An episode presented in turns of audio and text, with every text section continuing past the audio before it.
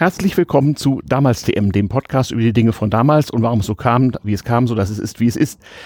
Ich bin auf den Datenspuren in Dresden, da Podcasts ja noch in 500 Jahren gehört werden. Äh, wir schreiben den 22. Oktober 2016 und befinden uns in den technischen Sammlungen in Dresden und zwar in einem historischen Tonstudio. In den Shownotes gibt es ein paar schöne Bilder und haben deswegen hoffentlich auch einen möglichst guten Sound hier. Die alte Technik nutzbar zu machen, alte Mikrofone und so weiter, ist mir heute Nachmittag nicht ganz so gelungen, obwohl ich experimentiert habe.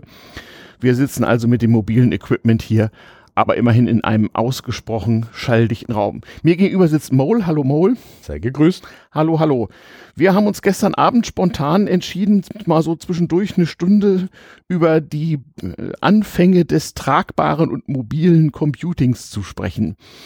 Anlass war, dass wir, wie war das eigentlich? Wir sahen ein Bild von einem alten Amstrad, ne? Genau, so ein, so ein, so ein, was war das? AM386 oder so. Ja, genau. genau. Ich hatte ein, Kat, ein NC200. Also, ähm, ja, liebe Kinder, wir sprechen so von der Zeit, ja, so schwerpunktmäßig zwischen Ende der 80er und Anfang der 90er Jahre, bevor es so richtige, so Laptops, wie man sie heute kennt, gab, gab so den Übergang vom richtigen Desktop-Computer zum, eben zum Laptop, also Dinge, die man tragen konnte, in dem Sinne, dass ein Henkel dran war und sie unter 20 Kilo wogen, oder? Ich denke, vereinfacht kann man sagen, heutzutage ist das ein Notebook, weil es aussieht wie ein Buch. Mhm. Und damals war das einfach ein großer Klotz, mhm. der, den man einfach wirklich, da ist in der Arm rausgefallen, wenn man den getragen mhm. hat. Mhm. Die Akkulaufzeit war so eine halbe Stunde. Mhm. Es war 16 Graustufen, es war absolut genial. Mhm. Als wir den gekauft hatten, hatte der auf sage und schreibe vier RAM-Module mit 256 Kilobyte. Mhm. SIPs, wenn du das noch kennst. Mhm. weiß nicht, ob du die SIPs mit diesen 30 Pin noch kennst. Ganz viele so eine kleine ICs konnte man fast auch selber löten. Genau, genau, da war noch richtig an der sozusagen Hauptplatine des Computers noch selber reparieren möglich. Ja, das waren schon äh, Slots, SIM-Slot, mhm. äh, SIP-Slots. Mhm. Oder waren das schon SIMs? Nee, das waren glaube ich noch SIPs. Genau. Und die haben wir dann für sage und schreibe 100 Mark pro Riegel auf 1 Megabyte aufgerüstet. Also sozusagen die 256er raus und jeweils viermal ein Megabyte rein. Mhm. Meine Güte, war das damals viel und auch viel Geld, wahnsinnig viel Geld 1992. Ja. Ja, ja, ohnehin waren diese Dinger ja. furchtbar teuer. Ich habe mal nachgeschlagen, dieser Amstrad, den ich hatte, ich habe jetzt nur einen US-Preis bekommen. Dieser Amstrad, der kostete über 7000 Dollar in den USA. Also das wären nach damaligem Wechselkurs irgendwie äh, schlanke 20.000 Mark gewesen oder sowas. Also der Preis eines Neuwagens. Ähm, das heißt, eigentlich war das Irrsinn. Wie kam man eigentlich darauf, sich äh, mit 15 Kilo Hardware an einem schweren Henkel ähm, im Gegenwert so des halben Jahreseinkommens durch die Gegend zu bewegen? Warum hat man das gemacht? Ja, bei mir kam das darauf, ich war ja selber so 12, 13, 14. Mhm. Äh, mein Papa, der war CNC-Fräser und war da sehr begehrt. Er ist sofort nach der Wende rüber nach Hannover mhm. zu Gildemeister Seidensticker, so hieß die Firma, glaube ich, mhm. als mhm. CNC-Fräser. Ja. Und dort hat er natürlich irgendwie, ich glaube, in einem S-Com-Shop diese Dinger gesehen und sich damit auch auseinandergesetzt und beruflich damit auch auseinandersetzen müssen. Mhm. Und dann kam der halt äh, irgendwann über die, äh, übers Wochenende wieder mit dem Ding zurück. Und das mhm. hat mich natürlich begeistert. Das war überhaupt mein Einstieg in die Computertechnik. Genau. Mhm. Also dieses aufklappbare Ding erstmal, das, also man kann sich das Geräusch auch nicht vorstellen. Also wenn man ein Notebook heute anmacht, dann hört man ein leichtes Summen, wenn überhaupt. Mhm. Wenn man eine SSD hat, hört man schon fast gar nichts mehr. Nur mhm. ganz selten geht der Lüfter mal an. Damals das, also man kann es nicht nachmachen. Also mhm. man muss sich vorstellen, so ein 30 mal 30 Zentimeter Lüfter, der mhm. hochfrequent summt. Und das mhm. hat man halt als normal empfunden damals. Ja, ja, auch, auch noch Netzteile, wo wirklich so ein bisschen das Licht flackerte, wenn man die anmachte. So. Naja, ein Netzteil hatte das Ding eingebaut. Es war ja, genau. ja ein, ein echtes äh, dreieinhalb Zoll Diskettenlaufwerk drin. Fünf und Viertel gab es sogar zum Teil äh, intragbar noch. Ja, der Amstrad äh, hatte einen dreieinhalb Zoll. Ja, meiner ich habe mhm. äh, auch die mit fünfeinhalb gesehen, aber das waren dann mhm. schon noch größere Geräte, noch schwerer. Also da verweisen wir auf die Bilder in den Show Notes. Aber der Use Case war ja eben, eben so interessant. Du sagst, sehr, sehr interessant, also dein Vater hat dich darauf gebracht, weil er das beruflich brauchte, gleich nach der Wende, also Anfang der 90er Jahre in Deutschland ähm, ich weiß, die sogenannte Wende, also die Wiedervereinigung zwischen BRD und DDR 1990 und alles, was kurz davor und danach passierte, erzeugte auch den Bedarf nach tragbaren Computern in großem Umfang. Warum? Internet gab es noch nicht. Datenaustausch war ein Problem, da es auch kaum funktionierende Telefonleitung zwischen Ost und West gab und man mit den raren GSM-Telefonen, die auch noch so tragbare mehrere Kilo Geräte waren, nur ganz wenig Daten übertragen konnte und man also sich äh, mit tagelanger Latenz so Disketten mit der Post schickte, war es also auf jeden Fall notwendig, auch mal seinen eigenen Computer mitzunehmen und viele Leute aus dem Westen reisten im Osten rum, Leute aus dem Osten fuhren in den Westen und man merkte sehr bald, wir brauchen das irgendwie. Es reicht nicht, den Datenträger mitzunehmen, ich brauche meinen eigenen Computer. Und wie immer, das, das Motto, diesen Auftrag würde ja, äh, diesen Aufwand würde ja niemand treiben. Hm, das galt nicht. Die Leute haben irrsinniges Geld ausgegeben und wahnsinnige Mühen. Du sagst eben schon kurze Akkulaufzeiten. Ich meine, ähm, das war natürlich bei mir ein gebrauchtes Gerät, hätte ich mir sonst nie leisten können. Mein erster tragbarer Computer hat noch einen Bleiakku gehabt. Das war nicht irgendwie Nickel-Cadmium oder äh, äh so, ja, ja, das, war das war Blei oder Bleigel, so Bleigel, ja, wie so ein Modellbauakku. Also und riesengroß. So Modellbau. Ja, riesengroß, wie eine Autobatterie, nur länger und schmaler so. Mhm. Also das war bei einem Amstrad nicht mehr. Das sind dann mhm. die 45 Zoll Geräte. Die, das mhm. war ja so koffergroß und das war nicht mehr ganz Koffer, aber auch noch ab, absolut kein Notebook, war auch dicker. Genau. Also so so ja. wirklich. Also es war nichts, was man freiwillig mit sich rumschleppte. Und es war auch so, dass man damit schon mal auf Reisen ganz schön anstieß. Aber diese Geräte waren im Vergleich zu heute sehr robust. Also die waren sehr teuer und waren dafür gemacht, dass sie viel aushalten und man sie auch äh, wirklich in Teilen reparieren konnte. Aber jeder war eigentlich froh. Ich kann mich erinnern, 1994 oder Anfang 1995 bekam ich dann meinen ersten Toshiba Laptop in heutigen Dimensionen. Natürlich auch noch mit vielen technischen Problemen, aber das war im Vergleich also äh, ein Quantensprung. Da konnte man wirklich äh, sagen, man konnte in die Aktentasche seinen Computer stecken und ihn mitnehmen. Und man wurde zum Beispiel in der Berliner U-Bahn angeguckt wie das achte Weltwunder, was man denn für ein Snob sei, dass man jetzt also auch in der U-Bahn einen Computer benutzen ja, müsste. Da gab es diese kleinen Libretto, Toshiba Libretto, kennst du die so ganz winzig klein? Ja, so. auch damals hat man schon versucht, so klein ja, ja, so die waren aber Pentium 90, ja, ganz wenig ja, Leistung. Ja, äh, damit mein erster Toshiba war 486 SX. Ja, ja, das, das ging in dem Bereich, das ist auch sowas, wenn wir über diese Zeit reden, da kam dann damals auch dieses IBM raus mit der Butterfly-Tastatur. Ja. Sehr genial, man hat ja. das Ding aufgeklappt und mhm. dann sah das halt, ist die mhm. Tastatur so rausgefahren. Ich empfehle jedem, das mal im Internet zu suchen. Ja. IBM Butterfly-Tastatur, ich mhm. weiß jetzt nicht, welche Serie das ist, aber das muss man sich angucken, das muss man als Video angucken, mhm. wie diese Tastatur da ausklappt aus mhm. dem Gerät. Mhm. Und dann muss man sich auch die Daten von dem Gerät angucken.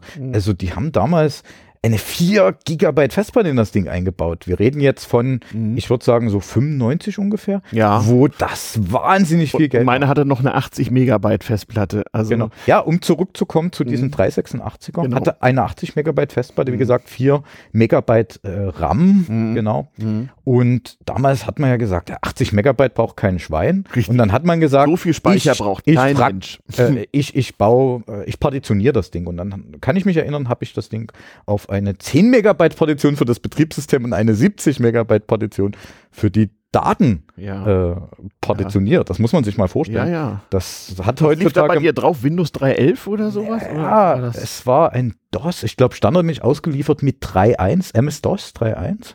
Und man hat natürlich dann geguckt, dann das aktuellste 6.2 mit Windows 3.1. Mhm. Jetzt muss man sich vorstellen, man hat ein 16 Graustufen LCD-Display, ich glaube mhm. so 8 Zoll oder sowas. Mhm. Ähm, wenn der Grafiktreiber geladen war, konnte man den Mauszeiger, wenn man ihn bewegt hat, nicht mehr gesehen, weil es so geflimmert hat, weil ja, die, äh, die Wiederholrate von diesem Bildschirm so unheimlich grottenschlecht war, Richtig. dass das nur mit einem externen Monitor ging. Genau. Der hat dann auch nochmal für, ich glaube, 1500 Mark dazugekauft wurde. Mhm. Also ich weiß auch noch, mein erster richtiger Laptop, der da nicht mehr so ein Riesending war, der hatte natürlich auch einen Monochrom-Bildschirm. Und zwar war das damals auch noch eine Frage des Stromverbrauchs dieser Displays. Äh, die haben einfach im Vergleich zu heute so unfassbar viel Strom gezogen, dass mhm. die damaligen schwächlichen Akkus umso schneller leer war. Ja. Also so ein Laptop war eigentlich auch dafür gemacht, dass man ihn irgendwie am Netz, am Stromnetz betrieb ähm, und man konnte ihn halt zur Not mal eine halbe Stunde oder vielleicht auch mal eine Stunde sozusagen auf Bat im Batteriebetrieb betreiben, aber dann war Schluss. Oder man musste die Akku wechseln. Die waren damals noch mit einem Handgriff, man muss natürlich vorher runterfahren, dann waren die zu wechseln. Ähm, Und das kam auch nicht selten vor bei Besprechungen oder so, dass mal jemand mal schnell kurz äh, seinen Akku wechseln musste, ja. wenn da kein. Also von der Größe her war. war das bei dem Amstrad. Ich mhm. guck mal, ob ich noch ein paar Bilder raussuche und dass mhm. man die vielleicht mit in die Shownotes holen. Mhm. Äh, ungefähr die Größe einer Videokassette. Wenn noch jemand weiß, wie Videokassetten aussehen, so war so ein Akku. Du meinst VHS-Kassetten? Äh, äh, ja, ja, so eine mhm. VHS-Kassette. Also so eine riesen, so groß war der Akku und der war ja. auch so schwer. Also das war Wahnsinn, das ja. Ding. Und wie gesagt, eine halbe Stunde Akkulaufzeit mit 386er. Mhm. War auch sehr cool. Die Kiste hatte 16 Megahertz, äh, was damals schon recht schnell war. Taktfrequenz. Taktfrequenz. Mhm. Und ich glaube, mich daran erinnern zu können, mit Shift Steuerung und hoch und runter konnte man die auf äh, äh, die Taktfrequenz halbieren oder halt wieder hochsetzen. Genau. genau. Weil es äh, damals dieses Problem ja. gab, dass es eine Division durch Null gab und der Rechner abgestürzt ist bei manchen Programmen. Der Rechner war einfach zu schnell für andere Programme. Das muss man mhm. sich mal vorstellen. Mhm. So was gab es damals noch. Man hatte ja. einen Rechner, wo die Software, der, äh, wo der Prozessor zu schnell für die Software mhm. war. Ich meine, Na, man konnte man auch deswegen die, Ta die Taktrate bei den Rechnern, äh, vor allem bei den tragbaren, deswegen variieren, weil das nennenswert Einfluss auf den Stromverbrauch hatte. Wenn man also nichts weiter tat, nicht der Haupt-Use-Case damals, zumindest so im Business-Bereich, war ja äh, Erfassung und Änderung von Texten. Ähm, äh, Betrieb von ganz einfachen Datenbanken, also nichts, was man sich heute vorstellt, also wirklich äh, einfachste Abfragemöglichkeiten und auch die Anfänge der Tabellenkalkulation.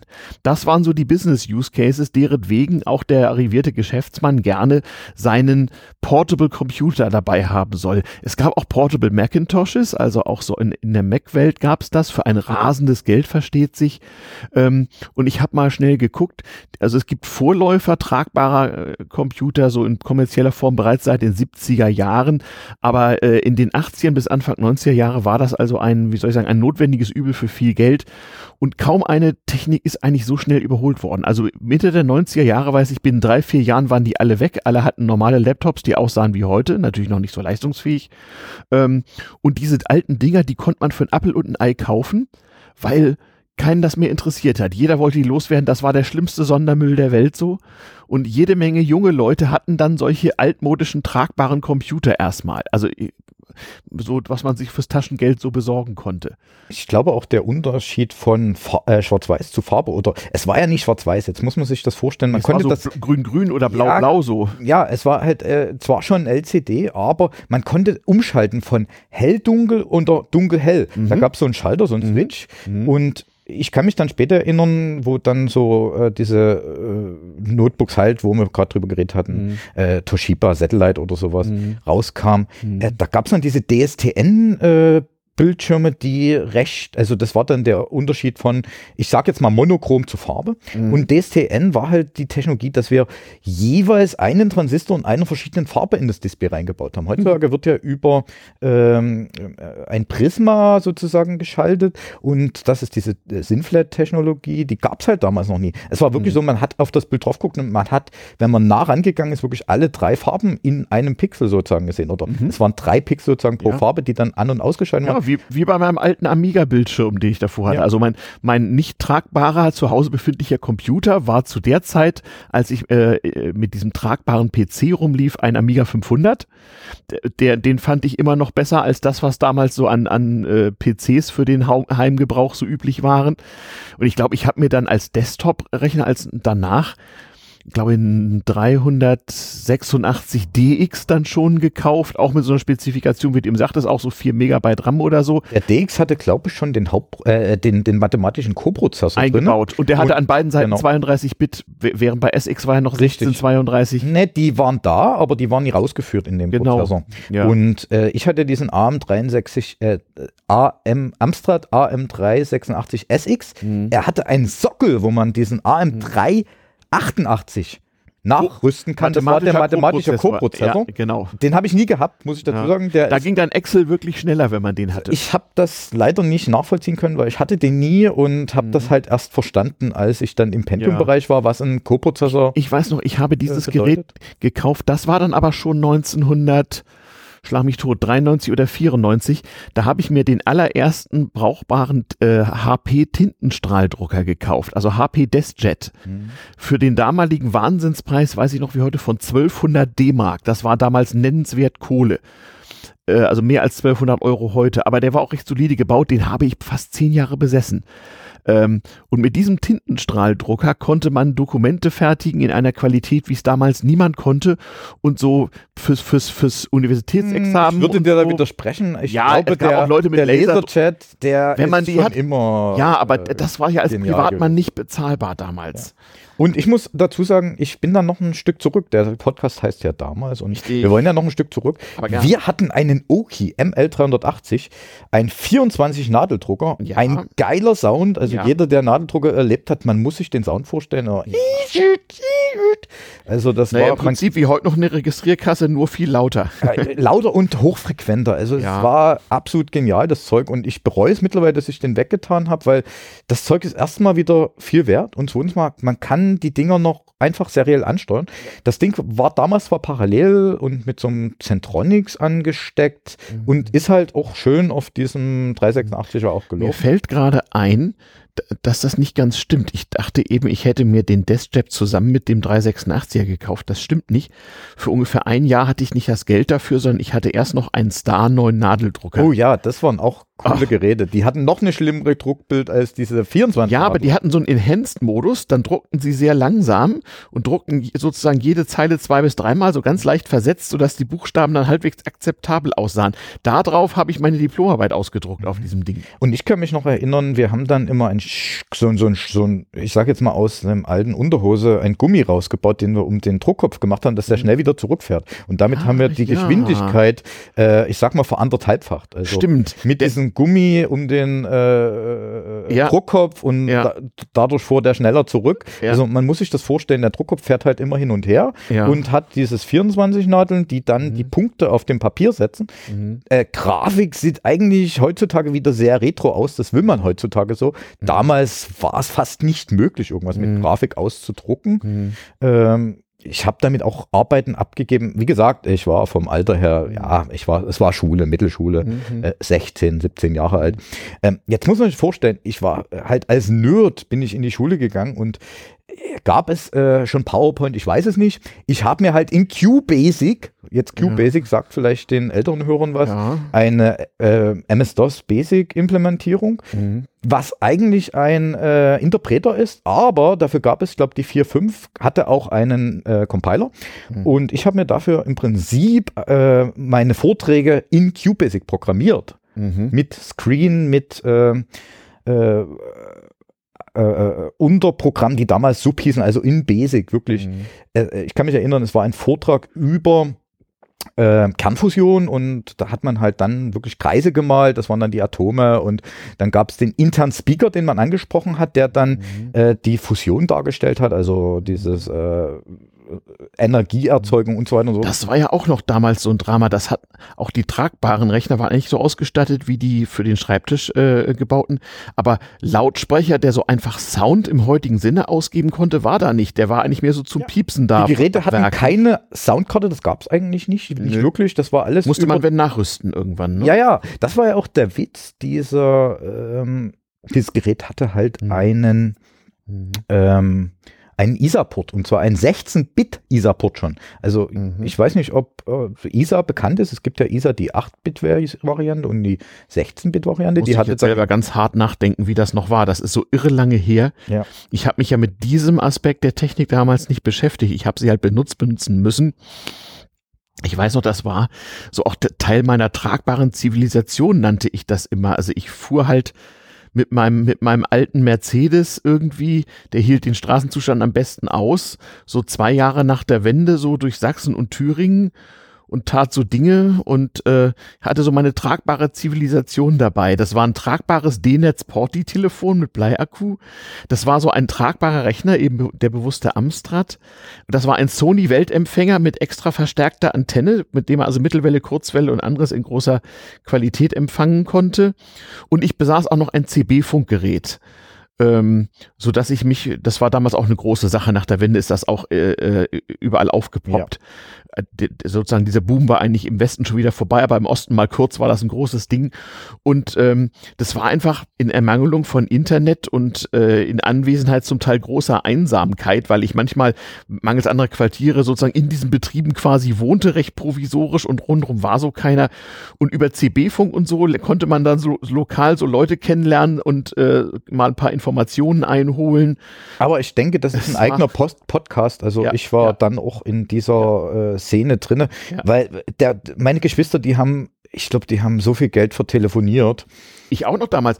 Äh, eine Mark 34 die Minute. Ja, ja, und ich habe halt gesagt, warum eigentlich? Äh, ja, hier gibt es doch diese Albrecht A4550 oder sowas. ZEP-Zulassung, man braucht keine äh, ja. Genehmigung, äh, mir so eine Antenne dran geflanscht und genau. los ging's. Äh, genau. Und natürlich war dann ganz schnell der Wunsch da, ja, wie sieht denn das mit Daten aus? Und dort habe ich an genau. den äh, ja. Amstrad so ein äh, Packet-Modem angeflanscht. Äh, das war so ein, naja, so tick, äh, äh Streichholzschachtel großes Gerät, eigentlich bloß in einer AD-Wandler.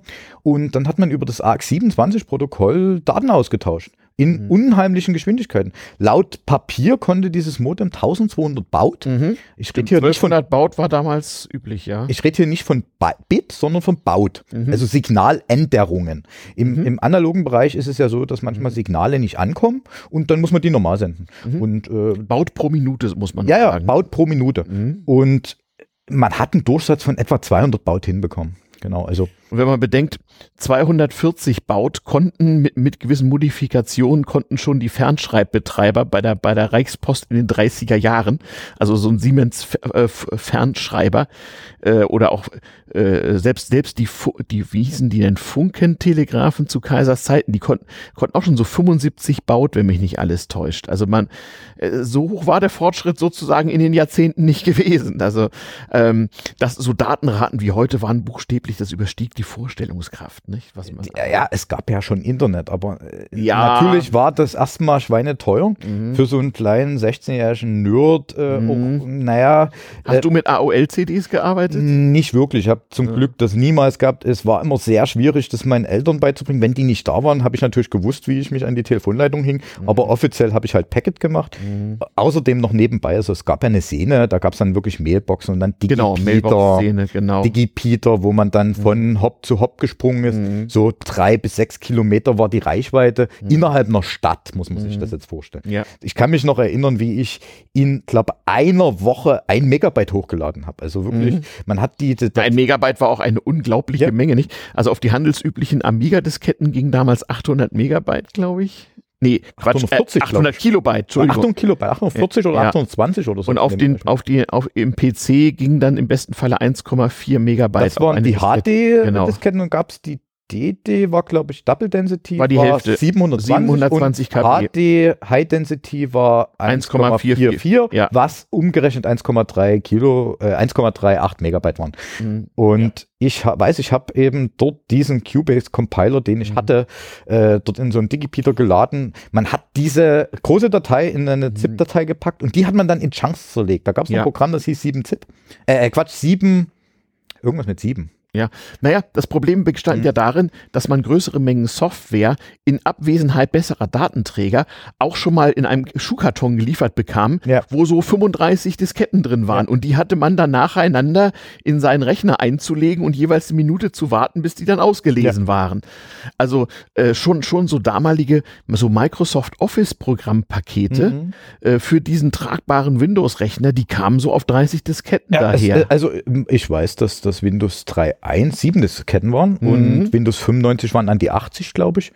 Äh, in, in Na, da gab es dann schon CDs zu der Zeit. Ja, aber nicht am Amstrad. Und nee. man hat ja auch sehr lange diese Kisten genutzt für das mhm. Geld, was sie gekostet haben. Also ich weiß noch, dass ich mhm. das letzte Mal die Kiste im Jahr 2010 äh, hochgefahren habe und da habe ich es geschafft, da einen Linux-Kernel drauf zu kriegen. Oh. Mit einer ISA-Netzwerkkarte, die ich noch irgendwo gefunden habe okay. und sogar TC, äh, Twisted Pair, mhm. 10 Megabit. Ja. Genau. Ah, warst du eigentlich mal auf dem Vintage Computer Festival irgendwo? Nicht wirklich, weil ich immer noch nicht ich denke, dass das Vintage ist. Also ist es. ist Also, es, wenn du so. damit dahin gehst, bist du schon ganz weit vorne. Also muss mal, muss mal probieren. so. Weil äh, eigentlich ist es ein 386. Ich glaube, Vintage, das ist halt Z80, das ist ja, das, C64, das Amiga. ist immer eine, immer eine Frage der Zeit. Ob die 70er, die 80er oder die 90er Und- Vintage sind, ist verschieden. Vielleicht so. liegt es auch daran, dass man dann auch merkt, dass man doch alt wird. Ja, naja, du bist so 15 Jahre jünger als ich, also kommt ungefähr hin, ja. So, Ja, ne? genau. Ja. Es ist, es ist schon interessant, äh, darüber jetzt auch im Nachhinein zu reden, gerade diese äh, Packet-Zeiten, also diese Mhm. Zeiten, wo man damals doch für, außer viel Strom haben die Kisten natürlich wahnsinnig viel Strom verbraucht, Mhm. hat man halt wirklich nichts bezahlt. Äh, klar hat man, fing man dann auch mit DTMF-Kopplern an, durch dieses Ja. CB-Funk. Naja gut, die Telefonkosten waren relativ hoch, wenn man es Ja, über. Kabel machte. Und durch, Und genau, dieses, drahtlos, durch dieses ja. CB-Funk hatte man Mhm. dann ja so DTMF-Koppler und hat dann gesagt, ja, was Mhm. passiert denn, wenn ich die auf die Mhm. Telefonhörer lege und damit Mhm. wähle und Mhm. oh, das kostet ja nichts. Genau. Und so weiter Genau. und so fort. Und das ging damals bei diesem Pulswahltelefon noch. Und dann mit Modem. Mein erstes Modem 9K6. Also ich Oh. bin leider, Oh, oh. habe ich keine so eine, Mhm. äh, äh, äh, waren das nicht aus alten äh, Toilettenzubehören? Ah, du meinst das berühmte, das berühmte Datenklo Hab ich leider nie gehabt, da bin ich Nein, zu nein. zu. Das Genau. war in der Zeit, als es im Westen verboten war, im Osten wahrscheinlich auch, sich selber Modems zu bauen. Und dann Ja. hatte man so lustige Ja. Anleitungen und Davon habe ich nur gehört, gelesen. sowas habe ich auch nicht besessen. Also mein allererstes Modem hat mir wer geschenkt. Ähm, das war noch so ein etwas größeres Modell, das ungefähr so wie der Akku vom Amstrad, also Mhm. schon so äh, etwas unhandlich.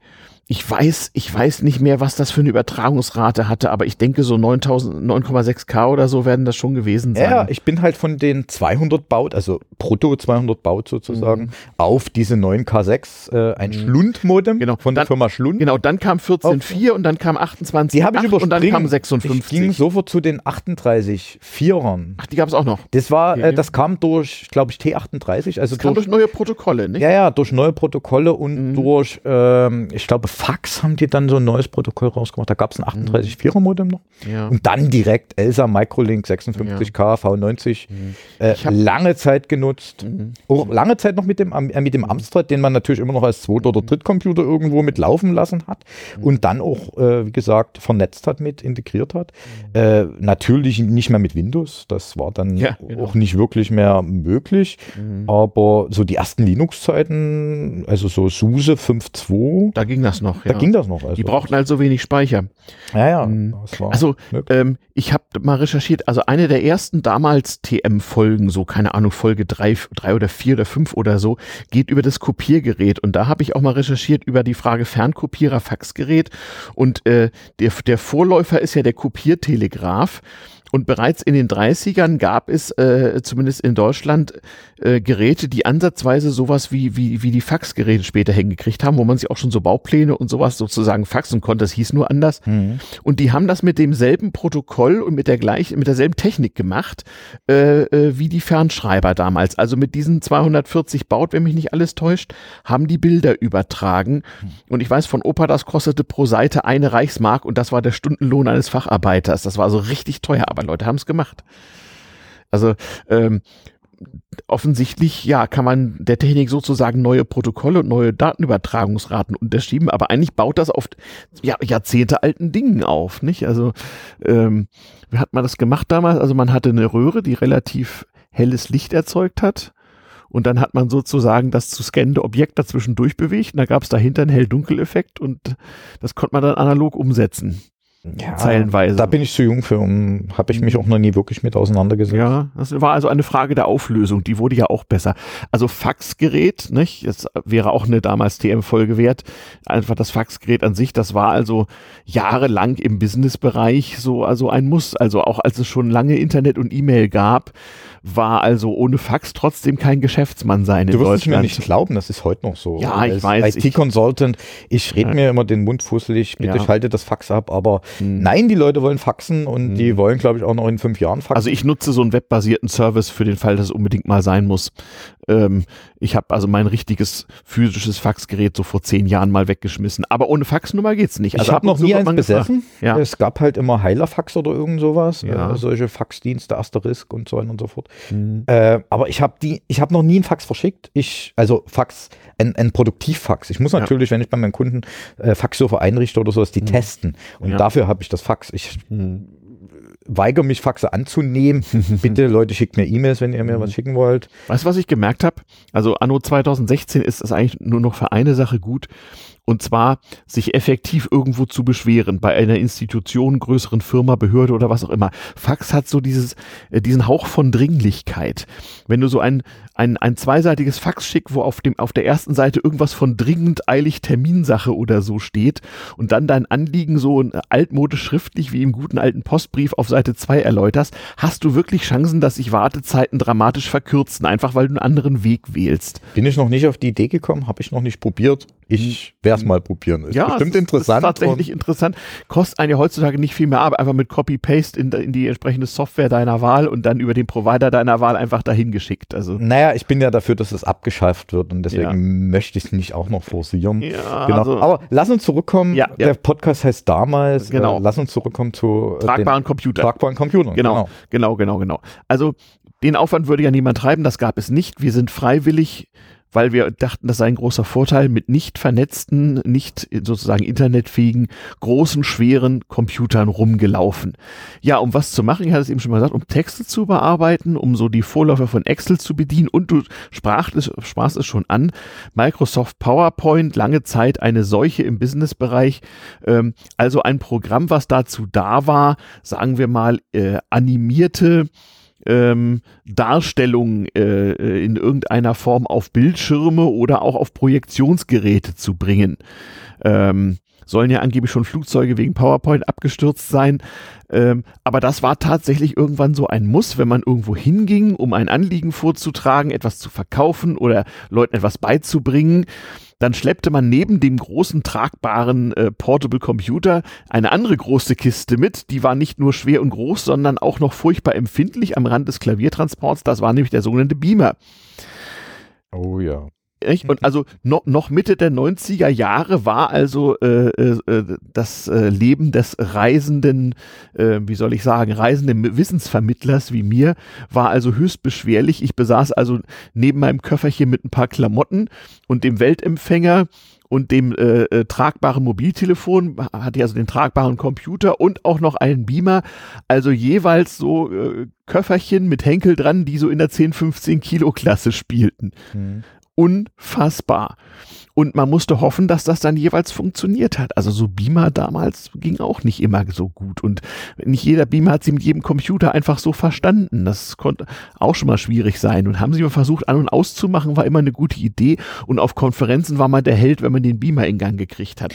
Und aufgrund meines Alters, äh, mit 14 schleppt man natürlich kein Beamer rum. Nee. War es bei uns anders. Ich weiß noch, dass ich damals äh, auch alte Laptops genommen habe, gerade mhm. so an diesen Übergang von diesen Graustufen zu DSTN, was ich mhm. uns sagte. Ja. Und was haben wir gemacht? Wir haben die alten Laptops äh, äh, irgendjemand meistens kostenlos bekommen, weil mhm.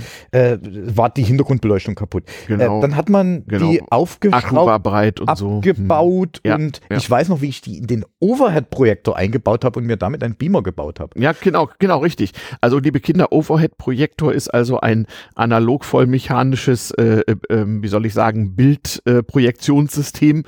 Äh, ähm, wo man äh, ursprünglich mit, mit einem Stift auf einer Folie schrieb, äh, die von unten beleuchtet wurde und über eine Optik wurde das Ganze dann umgesetzt und in, vergrößert an eine Projektionswand geworfen. Und jetzt muss man sich In der DDR hieß das Ding Polylux. Genau, Polylux. Mhm. Und jetzt muss man sich vorstellen, wir haben halt die Displays ab ausgebaut und natürlich die Elektronik dran gelassen. Mhm. Wir haben, du musstest sie auch durchleuchten. Ja, ja. Genau. Wir haben den gesamten Hinter, mhm. hinteren Displayteil ausgebaut, so dass man durchleuchten konnte. Dadurch, dass ja die Hintergrundbeleuchtung sowieso kaputt war. Genau. Aber wir haben die Hintergrundbeleuchtung sozusagen durch einen, äh, durch diesen Overhead-Projektor ersetzt und mhm. das war der beste Beamer, den man sich vorstellen konnte. Weil ja, man das gab es als Aufsatz hm? offiziell zu kaufen. Ach, das gab es offiziell. Ah, ja, ja, ja. Also das gab es tatsächlich zu kaufen für ein wahnsinniges Geld. Ähm, so, sozusagen bevor es den, den Beamer im heutigen Sinne gab, der dann so, schon so, ein so ein RGB-Anschluss hatte und so ein Kabel und ja, wie gesagt, das war halt nicht mehr genau, als, als, als, jugendlicher Nerd verschrien, keine Freunde, wie man das so kennt in der ja. Schule. Der, der, also der, der Nerd, der immer die Schülerzeitung verkauft oder ja, der im ja. Fotolabor ist, äh, vielleicht noch mit einem zweiten. Also stimmt. Na, was genau. man eben so hatte, also genau, so ein CB-Funkgerät, ein Fotolabor hatte man selbstverständlich und, und genau, und irgend sowas wie ein Beamer, also Dinge, wo andere Leute den Kopf gestüllt haben, genau. was soll der Quatsch? Die haben das auch alle nie verstanden, warum kommt der jetzt in die Schule mit dem Amstrad, mit diesem riesen Koffer und macht dann Vortrag und ja. keiner versteht den Inhalt des Vortrags. Äh, auch der Lehrer wahrscheinlich nicht. Der Richtig. schüttelt bloß den Kopf und man kriegt trotzdem seine Note, weil er es halt nicht versteht. Genau. Aber scheint irgendwie wichtig zu sein. Scheint das, irgendwie wichtig zu das sein. Das stimmt übrigens. Also auch so aus der, aus der Lehrer- und Verkäuferperspektive. Äh, Eine Weile lang war es wirklich so, wenn man mit möglichst komplizierten, fremdartigen, hochwissenschaftlichen Geräten äh, irgendwelche Inhalte dargebracht hat, dann waren die erstmal glaubwürdig äh, auch wenn das, äh, das ist, glaube ich, wie mit allen neuen Medien. Also äh, in der Anfangszeit des Radios war das ja auch so, ne? Als Orson Welles ein Hörspiel publiziert mhm. in den USA, dass die Aliens, die Marsianer die Welt überfallen, ja. haben es alle geglaubt, weil war ja Radio, muss ja stimmen. Ne? Erinnere dich an die Zeiten, als alles, was im Internet äh, steht, äh, gestimmt hat, weil stand ja im Internet. Und so war es auch, was man so möglichst aufwendig mit PowerPoint und Beamer in Farbe und Breitwand darbrachte.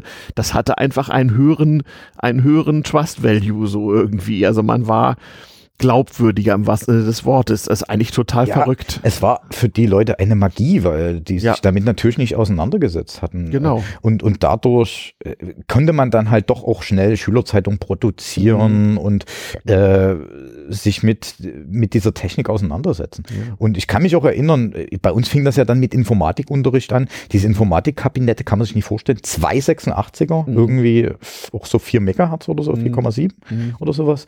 Auch ganz, ganz schlimm schlimme Software mhm. und mhm. ähm, jetzt hatten die halt die Aufgabe mit uns zu programmieren und ich weiß noch, wie wir dann unser äh, Informatiklehrer war halt eigentlich ein Physiklehrer und der hat dann gesagt, wir programmieren jetzt ein Programm, wo wir Kondensator mhm. äh, äh, äh, Leistungen mit ausrechnen und ich mhm. habe ihm das dann in drei Programmiersprachen mit jeweils drei verschiedenen Para äh, äh, Programmierparadigmen programmiert und er hat äh, bei der ersten Zeile aufgehört, äh, hm. äh, mit zuzuhören. Also zu, zu meinen Zeiten, selbst zu meinen Zeiten, so alt bin ich jetzt auch noch nicht, mhm. äh, 15 Jahre jünger als du, mhm. wie gesagt, Zuhörer mhm. mögen sich's ausrechnen. Genau. Ähm, wir haben unseren Informatiklehrern Informatik beigebracht. Also ja. das war halt so, ich habe manchmal die Angst, dass es heute teilweise immer noch so ist. Man ja, hoffte ja also, dass mit unserer Generation, also ich habe mit Leuten studiert, die dann diese Shops übernommen, übernehmen sollten. Mhm. Aber was man da manchmal hört, hm, es wird ihnen manchmal schlecht, ja, was man da draußen sieht. Ja, und da, äh, ja, Bildung, Jungs, lernt mhm. Informatik. Ja, ja. Wer hat Informatiklehrer? Wer hat gute also, Informatiklehrer? Also äh, in gewisser Hinsicht hat sich sozusagen seit damals nicht geändert. Ich habe meinen allerersten Informatikunterricht tatsächlich im Jahr des Herrn 1979 genossen so mit Lochkarten und so. Okay. Also auch da war es auch schon so, dass der Informatikunterricht Technik benutzen, die noch, die noch davor war. Also ich habe, mhm. der, wir benutzten im Informatikunterricht Technik aus den 1960er Jahren. Das war für die Schule und Pädagogik gut. Da genug. muss ich jetzt fragen, gab es das wirklich? 79 gab es schon Informatik? Hieß das damals auch? Im Westen so? hieß es schon Informatik, ja. Ja, ja, ja habe ich sogar als Prüfungsfach im Abitur. Wow. Aber dann eben wirklich noch 80 Zeichen Lochkarten machen und äh, im Schuhkarton du beim Operator abgeben und dann nächsten Tag den Printjob im Lehrerzimmer abholen und dann die falschen Zeilen ersetzen. Ich bin ja schon sehr froh, dass RRL an mir vorbeigegangen nein, nein, ist. Wer nein, das noch kennt, also an mir ist das vorbeigegangen. Ich habe es, ich glaube, ein oder zweimal damit zu tun gehabt, ja. aber nur weil man für die Schülerzeitung so einen alten Z80 ja. oder ja. Äh, dieser, ich weiß nicht, wie hieß dieser DDR-Robotron Z80 Nachbau? K, K irgendwas. K irgendwas. Ja, das müsste ich jetzt eigentlich wissen, äh, da haben wir schon genau. mal eine Sendung drüber gemacht. naja. Ähm, genau. Genau, also nee, noch, noch viel schlimmer. Den einzigen Drucker, den man dann hatte, war in einer Fabrik, der war gar nicht in der Schule, den konnten wir mitbenutzen. In dem Industriebetrieb wurden nachts halt unsere äh, Programmjobs bearbeitet und auch die Printjobs und da konntest du dann eben in diesem grün-weiß gestreiften Endlospapier, äh, was schon eine erstaunliche Breite hatte. Ich würde sagen, es waren so 35 Zentimeter gefühlt breite Endlosstreifen. Da konnte man dann allerlei äh, Dinge ausdrucken. Ähm, und auch damals schon wurde Blödsinn gemacht. Da wurden dann irgendwie, irgendwie in Graphic Art so irgendwelche Bilder ausgedruckt und was nicht alles. Äh, an Blödsinn mit äh, Lochstreifen kann ich mich erinnern. Damals Lochstreifen, also das, was so im, im, im Funkfernschreiber und im, und im Telex drin ja, war. Ne? Mein Papa war ja CNC-Fräser und die haben ah, die hat auch. Lochstreifen, weil Und- die nämlich unempfindlich gegen Metallspäne sind. Da ist Genau, eine genau. Diskette eine Katastrophe. Und er hat immer die Lochstreifen mitgebracht. Und was haben wir als Kinder damit gemacht? Fröbelsterne gebaut. Ah. Jungs, guckt im Internet nach, was Fröbelsterne sind. Mhm. Wenn ihr mal Weihnachten habt, habt ihr was Schönes zu basteln. Dafür sind Lochstreifen cool. Stimmt, der Lochstreifen, ja auch so vergessener Datenträger. Hm. Ja, also Ja. ich habe, glaube ich, noch einen halben rumliegen irgendwo. Ja, mit Sicherheit. Einige Zeit musste man, musste man das auch haben. Ich weiß es auch noch. Also manchmal bekam man die auch mit. Ich glaube, wenn man Telegramme aufgegeben hat oder irgendwas, also so alte Telegrafenapparate haben die auch Bin besorgt. ich zu jung für. Ich weiß es auch nicht mehr genau. Also das Einzige, irgendwo- was ich mit Lochstreifen gemacht habe, ist Fröbelsteine gebaut. Okay, okay.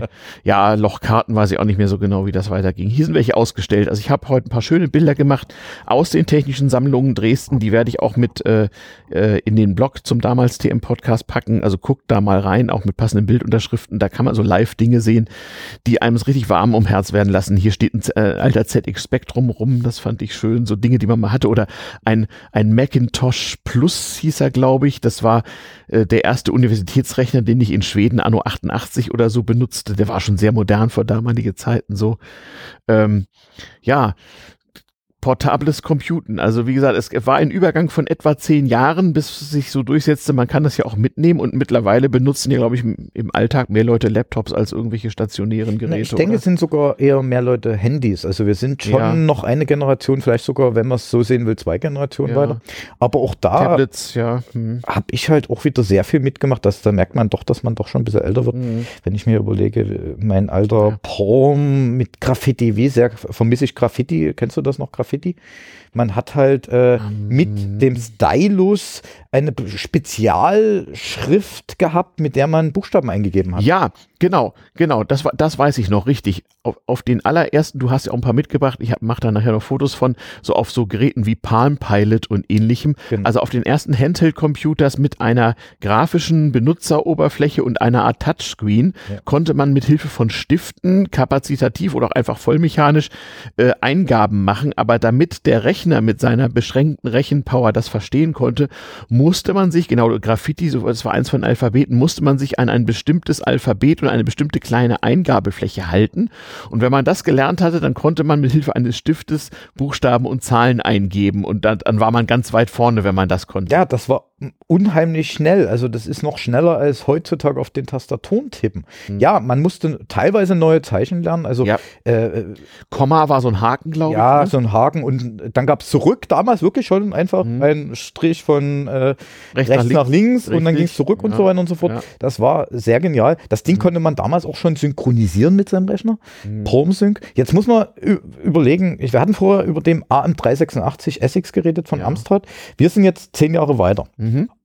Aber ähm, die Technologie, die in dem POM steckte, ist jetzt technisch gesehen dasselbe, was in dem AM386 steckt. Mhm. Der POM hatte nämlich 4 Megabyte Ja. an, ich glaube, Flash. Ja, es war halt Mu- Miniaturisierung, nicht? Ja. Man, man konnte dann irgendwann Mitte der 90er Jahre Geräte bauen, die die Rechenleistung der großen schweren Geräte von Ende der 80er Jahre abbilden konnte, aber die wogen dann halt 200 Gramm und hatten so die Größe einer halben Tafel Schokolade und waren damit äh, äh, sensationell klein und vergleichsweise leistungsfähig. Ich weiß, die hatten auch schon so Infrarotmodems, erinnerst du dich noch daran? Da konnte man mit- IODA. Oh ja, genau. Gott, da ja. konnte man also über Infrarot-Blinkdioden sozusagen Daten übertragen und das zum Beispiel mit seinem Handy koppeln. Ich kann mich erinnern, ich habe eine Weile E-Mails geschickt mit Hilfe meines Palm Pilots und meines Nokia-Handys und die haben sich über Infrarot unterhalten. Ja, das 6210 nee, oder 6250, ich weiß nicht. Eins von denen hatte so eine Infrarotschnittstelle. Ja, hatten viele. Unheimlich langsam. Ja Gott, für die 9,6 KB, die mir das Handy ohnehin nur übertragen konnte, reichte das. Und für E-Mail war es ja genug. Ja, natürlich. Das konnte der POM auch schon. Er hatte auch, Mhm. glaube ich, einen nativen E-Mail-Client, der, glaube ich, auch. ein- Palm 3 oder Ja, was ja. hattest du, ne? ich hatte einen POM 2. Äh, Ich hatte erst ich einen, erst einen Fünfer. Ich hatte heute, glaube ich, den POM 3 mit, weil den hatte ich den danach, weil leider weiß ich, dass mir auf dem Fahrrad, ich bin mit dem Fahrrad hingefallen, der war in meiner Tasche und Mhm. ums war der POM 2 kaputt. Ach, mein lieber Gott, wie vermisse ich das Ding. Ja. Und dann hatte ich halt den POM 3 bekommen. Und den habe ich heute auch mit. Äh, mit Dongle gab es den. Äh, äh, Cradle, so hieß das. Cradle, genau, Cradle. Da, äh, zum Aufladen und so, so eine Art Ständer. Ja, dafür, so, ne? also ich weiß nicht, gibt es das heute noch? Keine Ahnung. Ja, äh, durchaus für iPhones und so. Ja, aber ich glaube, das ist, äh, ja, das war ja komplett eigene Technik. Also es mhm. war was komplett eigenes. Was Völlig nur proprietär, nur für diese Geräte, ja. Das muss man sich wirklich vorstellen, das Gerät hatte kein Modem, nix. Also es war mhm. eigentlich nur eine große Datenbank. Mhm. Aber eben mit Touchscreen, Graustufen auch wiederum. Mhm. Äh, Später gab es auch welche mit Farbbildschirm. Ja, das war dann, glaube ich, schon der Pompré, wenn es mich nicht erinnert. Ja, oder kurz vor der Pleite der ganzen Geschichte. Aber einige nee, Zeit waren diese hm. Handhelds oder wie hießen die? Personal Digital Assistant, PDA. PDAs, genau. Ne, einige Zeit waren die Mode und zwar so von, lass mich lügen, äh, Anfang der Nuller bis Ende der Nullerjahre genau. kann man das ist ja sagen. dann auch das, das, Jahrzehnt der PDAs. Genau, das ist dann auch das zweite mhm. Gerät, was ich mitgebracht habe, ein ja. Toshiba.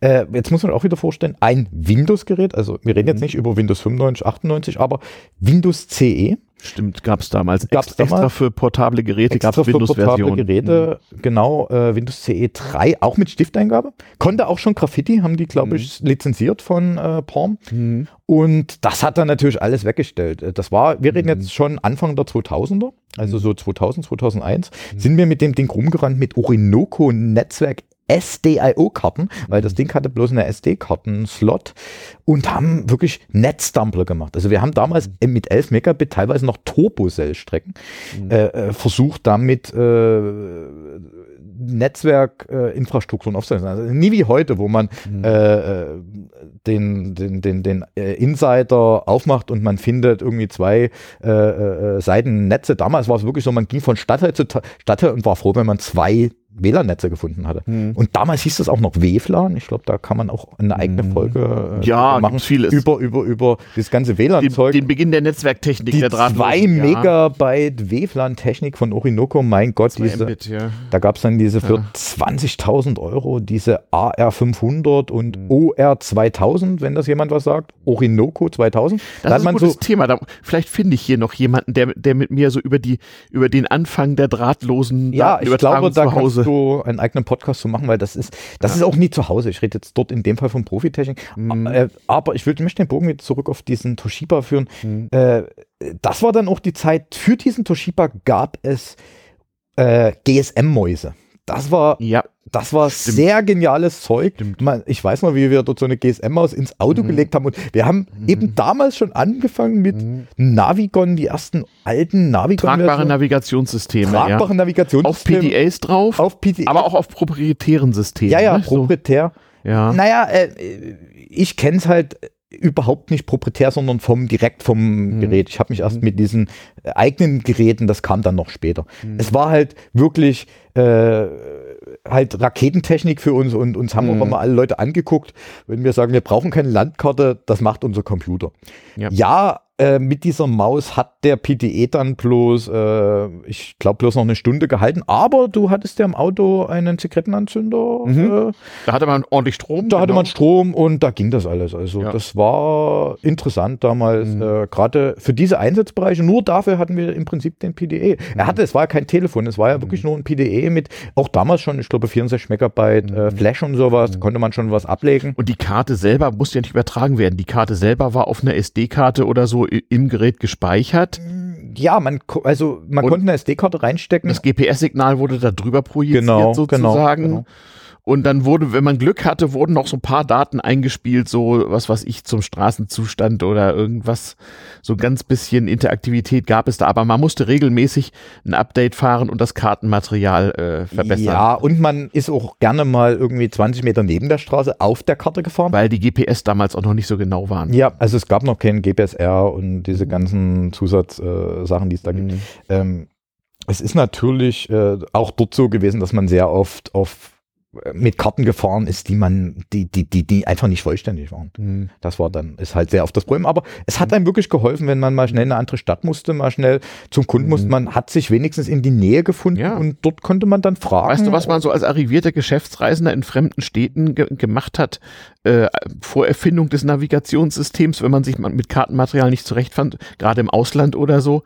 Es gab extra äh, äh, mobile Telefonnummern von den Mobilfunkprovidern oft bereitgestellt, wo man irgendwann für einen horrenden Preis, so eine Mark 50 die Minute oder so. Da konntest du so eine Kurzwahl wählen und da bekamst du einen Operator, der dann wiederum vor einem speziell dafür gemachten Projektionsgerät oder so saß und der hat dich lokalisiert und dann hat er dir gesagt, also Sie müssten jetzt Folgendes sehen, fahren Sie so, fahren Sie so, und hat dich durch so eine fremde Stadt gelotst dann. Wie hat er mich ob, äh, äh, lokalisiert? Äh, gute Frage. Also der hat zunächst mal gefragt, wo befinden Sie sich? Ich glaube, der hat auch rudimentäre äh, äh, Lokal Lokalisationsdaten äh, bekommen über den Handybetreiber. Der wusste zumindest, welche, welcher Mast ist das. Ging das noch, war das schon digital? Das oder war schon ging GSM. Das, Das war schon GSM. Das- C-Netzbereich. Nee, das war schon D-Netz. Ah, okay. Eindeutig. Wobei halt, stopp, das allererste Mal habe ich das benutzt in Los Angeles und die Amis hatten ja damals ihr eigenes System, war auch so eine dreibuchstabige Mhm. Abkürzung, die ich nicht mehr weiß. Äh, Also Ami-Handys und äh, Deutsche waren ja nicht, oder europäische waren ja nicht kompatibel, Mhm. musste man immer wechseln. Auf jeden Fall, das, war- das weiß ich noch. Gut, in Amerika war es einfacher. Da hast du einfach gesagt, Street Avenue, wo du in dem Schachbrett gerade bist. Hm. Ähm, da war ohnehin das ein bisschen, Ich glaube, bisschen war. CDMA oder sowas hieß, Kann- hieß das, glaube ich, weil die hatten sein. kein GSM, stimmt. Aber das gab es dann zum Beispiel auch, auch äh, äh, von, von D2 Mannesmann in Deutschland oder in England dann von Vodafone. Ich, das ist ja ursprünglich ein englisches Unternehmen. In London habe ich das auch mal benutzt. Ähm, und die hatten im Prinzip so, so Handbücher wie die Taxifahrer damals, zum Teil dann digitalisiert. Und die hatten auch so, äh, äh, sagen wir mal, Straßenkartenmaterial so in Bildform, was sie also äh, äh, zum Teil noch mit mechanischer Unterstützung so mikrofilmartig äh, vorliegen hatten. Das waren also geschulte Leute, die dann ungefähr wussten, okay, da und da ist er, da und da muss er hin. Und die fragten auch schon mal nach, jetzt müsstest du ein so und so Gebäude sehen und so. Also man war nicht immer ganz, also sie mussten sich versichern, man war nicht so ganz gut ortbar. Aber das war der Vorläufer sozusagen. So die, die, die, Zwischenstufe zwischen ähm, Stadtplan und Navigationssystem. Naja, äh, wie gesagt, ähm, ich will da ja schon gerne äh, als neophiler Mensch bei der digitalen Technik bleiben und habe halt auch alles mitgenommen. Deswegen, äh, ja, ja. Hast du, hast du bis heute immer alle Sachen in nagelneu, die es gerade so Ja, gibt? also ich bin, ich, ich kaufe mir jetzt nicht das neueste Telefon. Dort denke ich dann eher an, also ich möchte eher ein Telefon haben, was zehn Jahre hält. Dafür möchte ich an die Software ran oder sowas. Aber Genau. ähm, es Mhm. ist äh, trotzdem eine gewisse Neophilie da. Also ich bin trotzdem, ich habe, sobald ich einen Vorteil von irgendwas erkenne, dann äh, nutze ich den auch. Mhm. Äh, und äh, deswegen äh, muss ich ehrlich sagen, gucke ich manchmal verdutzt, wenn ich heute noch Leute mit Papierkarten auf der Straße sehe. Ich Ja. verstehe es nicht, Ja. weil äh, selbst heute, also ich bin doch schon auch ein bisschen um die Welt Mhm. gekommen. Die nördliche Hemisphäre habe ich einmal rum und ich konnte überall mit dem Handy äh, Mhm. irgendwo äh, äh, mich äh, zurechtfinden. Mhm. Also es ist äh, schon interessant zu sehen, dass es noch Leute gibt, die auf Mhm. das gute alte Papier Mhm. zurückgreifen. Mhm. Ähm, ja, es hat auch seine Vorteile, aber ich denke, die äh, Nachteile überwiegen Mhm. und deswegen Ja. Also das erste Mal, wo ich bewusst wahrgenommen habe, dass ich irgendwie ein neues Ding ähm, bewusst, wie soll ich sagen, äh, zurückprioritiert habe, also nicht, nicht direkt übersprungen, aber erstmal abgewartet habe, war so das Aufkommen von, von so Tablet-Computern. Also PDA hatte ich natürlich, Palm und so, keine Frage. Aber äh, so, so am Anfang so die ersten iPads und so, das war mir alles nichts. Ich hatte dann irgendwann mal einen Nexus 7, den hatte ich geschenkt gekriegt, den ersten noch so, 2012 oder wann der Na, da rauskam. muss ich ja sagen, Und ich habe jetzt auch, ja, ich habe ein Kindle und so, aber im Grunde genommen ist das an mir vorbeigegangen. aber so da muss ich ja sagen, da bin ich ja viel, viel eher eingestiegen. Also ich Ja? habe ja schon ein Tablet zu Zeiten gehabt, wo die Leute noch nicht gewusst haben, was ein Hast du ein Tablet App Apple Newton gehabt? Nein, aber Das es gab Mitte ein, der 90er gewesen. Es gab ein sehr, sehr geiles Gerät 2001, 2 oder 3 rum. Mhm. Äh, bitte, Leute, sucht bei Google Siemens Mhm. Simpad SLC4 oder SL4. Mhm. Äh, sucht euch das bei äh, Google raus. Das ist ein sehr geiles Gerät. Guckt auf der Bildersuche. Es hatte einen PCMSI-Slot. Also da konnte man auch schon eine WLAN-Karte einbauen. Mhm. Auch wiederum Windows CE. Mhm. Und äh, leider ein Flop in Deutschland, äh, zwei oder drei Jahre vor dem iPad oder vielleicht sogar noch mehr. Ich weiß noch, wir haben die Geräte Ja, dann. äh, äh, acht Jahre vom iPad dann. Ja, Ja, ja. also äh, ich, ich, ich, ich weiß, wir haben die Geräte dann bei Mediamarkt für 800 Mark oder 800 Euro gekauft, die vorher 2000 gekostet haben, weil sie Mhm. die nie losgekriegt haben. Kann sich heute keiner mehr vorstellen, was man bereit war, für Hardware Ja, auszugeben. Auch damals. mit Stylus. Und ich weiß, wie wir die in, wir haben die dann auch praktisch eingesetzt. Wir haben nämlich, ich habe damals äh, während ich studiert habe, in einer Firma gearbeitet, die hat äh, Gleichrichter ausgemessen. Mhm. Wechselrichter ausgemessen. Und dort haben die einen Messtisch gebaut, wo dieses äh, SL4 von Simpad für äh, die äh, die, also die hat angezeigt, wie, wie rum der Wechselrichter misst, mhm. weil die mhm. brauchten das ja zum Strommessen. Mhm. Und wenn der sich verkehrt rum dreht, also wenn der verkehrt rum gewickelt ist, mhm. dann äh, misst er den Strom verkehrt rum und die äh, mhm. äh, Energiefirma kann es halt falsch abmessen. Und dort wurde wirklich mit .NET, da, .NET Framework 1 2 wurde mhm. halt eine Software entwickelt, die dann über den, ich glaube, seriellen Port von diesem Simpad diesen Tisch angesprochen hat. Wirklich auch mhm. wieder hm. Äh, also im Jahre vor dem iPad. Ja, ja, ja. Im Industriebereich gab es oft schon solche Lösungen, äh, bevor das sozusagen Consumer Grade wurde. Die waren halt entsprechend teuer, aber auch so im Logistikbereich und so gab es ja schon die ersten klobigen Geräte vorher. So, so, so der Übergang vom PDA zum Tablet-Computer so. Nicht? Man darf das natürlich nicht mit den heutigen Geräten vergleichen. Nein. Man hat keine Sensoriken wie heutzutage drin. Ein Barcode-Reader hatten die vielleicht mal. Ja, das SLC 4 glaube ich nicht. Was mhm. ist, also auch, auch die Displaytechnik ist eine ganz andere gewesen. Es war, mhm. glaube ich, ein äh, resistives Display, mhm. wo wir heute kapazitive Displays haben. Also, mhm. ähm, aber es war sein. auch sehr äh, flüssig. Also es, ja. man, man, konnte damit arbeiten. Äh, ja. Also ich, da war ein Internet Explorer 3 oder sowas drauf. ja, du schmunzelst. Äh, mhm. War auch damals schon zum Schmunzeln. Der war damals mhm. schon sehr veraltet. Ja. Ähm, man konnte Webseiten nicht, nicht, nicht, nicht, angucken, aber es war, es war interessant und es war halt auch wieder dieser Effekt von äh, Rocket-Technologie und mhm. äh, geile Sachen, lass uns spielen. Halt der gemeine Nerd. Mhm. Genau, da spielte man sowas gerne mit rum, das stimmt. Naja, es war alles lange nach meiner Schul- und Studienzeit. Ich habe ja auch vor einigen Folgen mal einen schönen Podcast gemacht, wie das so war, studieren ohne Internet, Grusel, Grusel. Ich habe also sozusagen als Student, äh, dann äh, bin ich noch oder schwer, also sagen wir so als Doktorand bin ich dann noch so in den Genuss von den, vom Beginn von Internet, wie wir es heute kennen, gekommen, also Mitte der 90er, das fand ich ganz lustig. Ähm, und danach habe ich eigentlich immer versucht, dabei zu bleiben. Nur wie gesagt, nur beim Tablet-Computer habe ich gedacht, ach, das guckst du erstmal an. Ach, puh, Gott, ja. Aber ich finde es bis heute relativ normal so, dass man auch mal zwei Laptops mit hat. Man hat ja schließlich verschiedene Use Cases und man weiß ja nie, äh, gucken manche Leute einen auch seltsam an, aber pff, macht ja, man halt so. Ich will meine Geräte offen haben. Also mir ist mhm. es dort sehr wichtig, äh, ja. dass ich mit offenen Geräten arbeite. Ja. Deswegen äh, bin ich dort auch äh, der Meinung, dann lieber mit einem Laptop zu arbeiten, äh, mhm. weil diese ganzen Tablets, es gibt mhm. leider kein Fair-Tablet, also als Fairphone noch nicht. Pedant mhm. wäre vielleicht mal Hallo äh, du hast Community. Fair, Fairphone 2? Ich habe das Fairphone 2, ich finde mhm. das sehr genial, weil es ist einfach Hardware, die ich mhm. zumindest so weit es geht äh, benutzen kann. Das Versprechen auch von einer sehr langen äh, Laufzeit äh, tut mich da auch äh, begeistern. Ich bin da halt, ich möchte die Hardware so lange wie es möglich benutzen, mhm. um wieder zurückzukommen, Einstiegs, der Amstrad, der hat, wie gesagt, 2010 hat er leider dann irgendwann mal den Geist aufgegeben. Mhm. Wenn jemand Ahnung hat, Jungs, ich würde den gern wieder in Betrieb nehmen. Äh, wenn ich ihn jetzt hochfahre, ich habe bloß einen blinkenden Kurt. Ich sage, geh mal aufs Vintage Computer Festival, ist einmal im Jahr und da wirst du bestimmt Leute finden, die dir da helfen können. Ja, wie gesagt, ich habe das bis jetzt immer äh, noch nicht als Vintage betrachtet und gesagt. Mach das einfach mal. es ist auf dem Weg dahin. Also, ja, wahrscheinlich. Doch, doch, auf jeden Fall, auf jeden Fall. Also da geht's wenigstens noch. Stell dir mal vor, was was ich, in 25 Jahren kommt jemand mit dem iPad 1 an und sagt, hier Leute, Vintage, helft mir mal.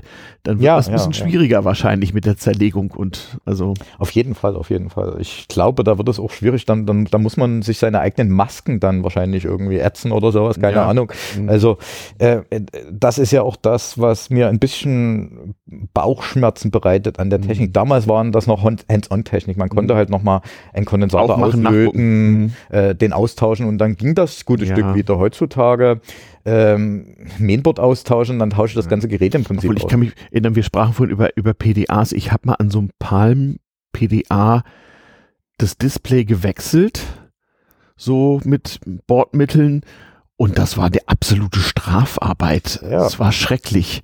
Und es ist mir auch, ja, es ist gelungen, es hat auch funktioniert, aber ich habe das Gerät nicht wieder, beim besten Willen nicht wieder genauso solide, wie es original gewesen war, zusammengebaut bekommen. Ging ich, nicht. Wie gesagt, mein Palm 2, ich bin damit hingefallen, habe die Spider-App mhm. gehabt, damals. Ja, genau. Ja. Und er ist dann in den Elektroschrott gewandert. Mhm. Man muss dazu sagen, ich hatte dann damals auch Freunde, die auch so Geräte hatten und die haben sich beim Palm, ich glaube, die haben da fehlerhaften Flash eingebaut. Man konnte, wenn man da ein paar Pins noch angelötet oder umgelötet hat, den von 4 auf 8 mhm. Megabyte äh, aufrüsten. Das war, oder, oder hat man den Chip ausgelötet? Und, ich glaube. Weiß gar nicht mehr. Also, oder, oder nur den Taktgeber selber. Früher konnte man noch irgendwelche Quarze oder irgendwelche Chips, das, Das konnte man damals noch machen. Heutzutage ja, den ja. Flash, das ist ein Sock. Also, das geht halt ja, nicht mehr. Also Overclocking war tatsächlich mal eine vollmechanische Angelegenheit. Ja, darüber kann man, glaube ich, eine eigene Sendung machen. Ja, wir können noch so viel eigene Sendung. Du, ich bin gerade mal bei, bei Sendung Paar und 30. Mal sehen, welche das hier wird. Also, und damals TM soll ja so irgendwann mal so, so 100 Folgen schwer als Block sein und dann so solitär in der Gegend stehen. Wollen wir mal gucken. Wir haben übrigens tatsächlich schon wieder eine Stunde verpodcastet, ob du es glaubst oder nicht. Äh, müssen auch ein bisschen uns an den Zeitplan hier halten in diesem Tonstudio. Ähm, na, wir haben es aber hier, glaube ich, ein bisschen beleuchtet und ich muss natürlich nicht nur schöne, viele schöne Bilder hochladen, sondern auch ein paar schöne Links machen so. Ähm, man denkt immer so, ja, kann man sich ja noch dran erinnern und ist das Vintage oder nicht? Also ich darf dich versichern, für die jüngeren damals TM-Hörer, also alle Leute unter 25 ist das reichlich Vintage und die werden sich gefragt haben, wovon redet der Mann da? Also, wenn ihr ein bisschen Zeit habt, guckt mal auf damals-tm-podcast.de äh, nach den Bildern und nach den Links da und dann könnt ihr auch, euch auch selber mit der Suchmaschine eures geringsten Misstrauens weiter äh, hangeln da gibt's schon ganz gute Online-Ressourcen, gerade aus der Zeit. Und es hat ja auch so einen gewissen emotionalen, sentimentalen Erinnerungswert in gewisser Weise. Also mir kommen, wenn ich diese alten Bilder von diesen alten Geräten sehe oder heute auch, wenn ich hier durch die Sammlung gehe und sehe einen alten ZX Spectrum oder sowas, dann erinnere ich mich wieder, was habe ich denn 1981 gemacht? Das ist ganz seltsam, weil man hat ja doch ganz viel Zeit mit diesen Geräten verbracht. Es war einfach einer der Mittelpunkte des Lebens. Also mein erster Computer so, wenn ich überlege, wie viele Stunden meines Lebens ich dem gewidmet habe, das, da kommen schon ganz viele Erinnerungen hoch irgendwie. Ja, und vor allen Dingen äh, im Nachhinein kommt es einem auch irgendwie komisch vor, weil man hat die Welt herum, hat ganz anders funktioniert ja. und die haben alle ganz andere Sachen gemacht. Ja. Man war der Außenseiter, man hat sich damit auseinandergesetzt und im Endeffekt ist es teilweise heute noch so. Aber ähm, und es hat es immer so gegeben. Also ich konnte mich ja, mit meinen beiden Opas unterhalten, die auch mal die Situation hatten und das war zu Analogzeiten nicht anders. Also ja, ich glaube, das ist halt äh, diese bestimmten Menschen, die dann noch diese Neophilie äh, lieben und leben. Äh, bei denen ist das halt so. Äh, ich finde es nicht schlecht. Ich finde es sogar wichtig, dass es mhm. uns gibt dort in der Beziehung, weil wir bringen den ich nenne sie jetzt mal den Muckel, den Normalbürger, diese Technik äh, bei. Wir erklären denen, wie sie funktioniert mhm. und äh, das ist, glaube ich, auch der Bildungsauftrag, den wir haben. Ja, bestimmt auch. Das wäre fast schon ein, ein, ein staatstragendes Schlusswort hier irgendwie. Mol, ähm, ich danke dir ganz herzlich. Ähm, ich danke dir auch. Eine Stunde Podcast, wunderbar, wie geplant, ist richtig gut. In diesen historischen Räumen, also äh, wie gesagt, Bilder werde ich dann mit auf den äh, auf den Blog beziehungsweise auf die Homepage packen. Ähm, Datenspuren, datenspuren.de, äh, veranstaltet vom Chaos Computer Club Dresden, auch immer eine Reise wert. Äh, wer möchte, schaue auch da gerne einmal nach. Ähm, wir hören uns wieder zur nächsten damals TM-Folge. Welche Nummer diese hier bekommen wird, weiß ich nicht genau, aber sie wird noch im Jahre 2016 äh, auf jeden Fall erscheinen. In dem Sinne nochmal herzlichen Dank und bis bald. Tschüss.